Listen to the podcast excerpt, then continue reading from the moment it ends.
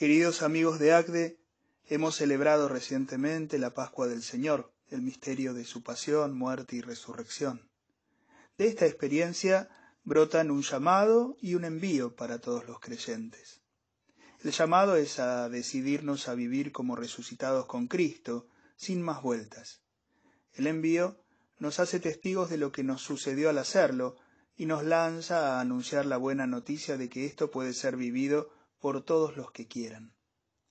La Pascua nos devuelve a nuestras familias y trabajos transformados por la vida nueva de Dios. Sin embargo, al enfrentarnos a la vida diaria y la rutina, nuestra percepción de esta nueva realidad se va cargando poco a poco de una mirada que reubica el primer impulso de alegría en la categoría de lo utópico. Y entonces, de un modo aparentemente más realista, nos acomoda en la aceptación de metas más alcanzables, de objetivos menos ambiciosos. En la vida espiritual esta resignación es funesta. Cuando perdemos la esperanza de crecer, de mejorar, de ser más buenos o más santos, dejamos de esforzarnos. Y así nuestros corazones se cierran a la obra que Dios quiere completar en nosotros. No importa lo débiles que nos sintamos, los fracasos que hayamos tenido, o la aparente imposibilidad de lograr una mayor conversión o un más profundo compromiso con la fe, no hay peor decisión. Tenemos que seguir creyendo en lo que Jesús está haciendo en nosotros y ser fieles en la esperanza. En muchas ocasiones se dice que el problema de un fracaso ha estado en haber sobredimensionado nuestras expectativas de logro. Me gusta más pensar que en realidad, en las cosas más importantes, la dificultad realmente insalvable es haberse adaptado demasiado y resignar nuestras primeras expectativas.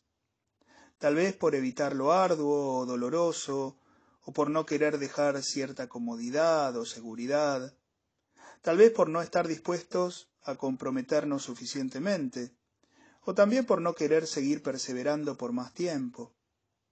Los deseos más hondos que tenemos en nuestros corazones difícilmente sean equivocados. Si son cosas buenas, es Dios mismo quien los ha puesto allí. Traigo este pensamiento a nuestra actividad laboral. Vivir y llevar el Evangelio en nuestras empresas muchas veces puede sonar utópico. Hacer que las palabras de Jesús sean guía para ese contexto que es nuestra sociedad puede sonar como una fantasía. Y a pesar de esto, estoy seguro que el Señor está dispuesto a acompañarnos en la tarea. Cuántas cosas buenas habrán quedado por el camino porque desistimos y ya no perseveramos, porque nos desanimamos y nos dimos por vencido en medio del camino.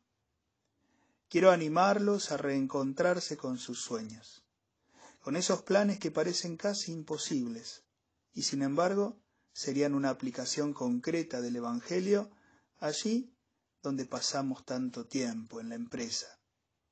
No es el momento oportuno, no están dadas las circunstancias, faltan medios. Si no está en nuestras manos, tendremos que pedirle a Dios que lo solucione y poner todo de nuestra parte. Pero no podemos renunciar a la misión que se nos encomienda.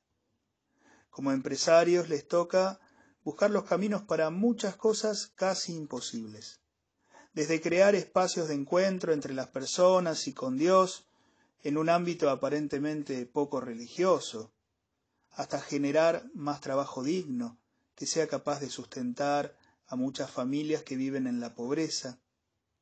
Ustedes conocen mejor que nadie cuáles son esos sueños que quedaron postergados por el camino y que seguramente el Señor de una u otra forma les sigue proponiendo.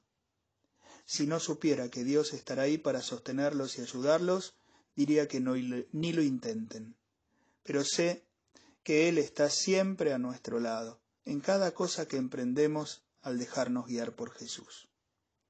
Una vez más el resucitado nos dice, no teman, vayan a la Galilea de sus empresas y allí me verán.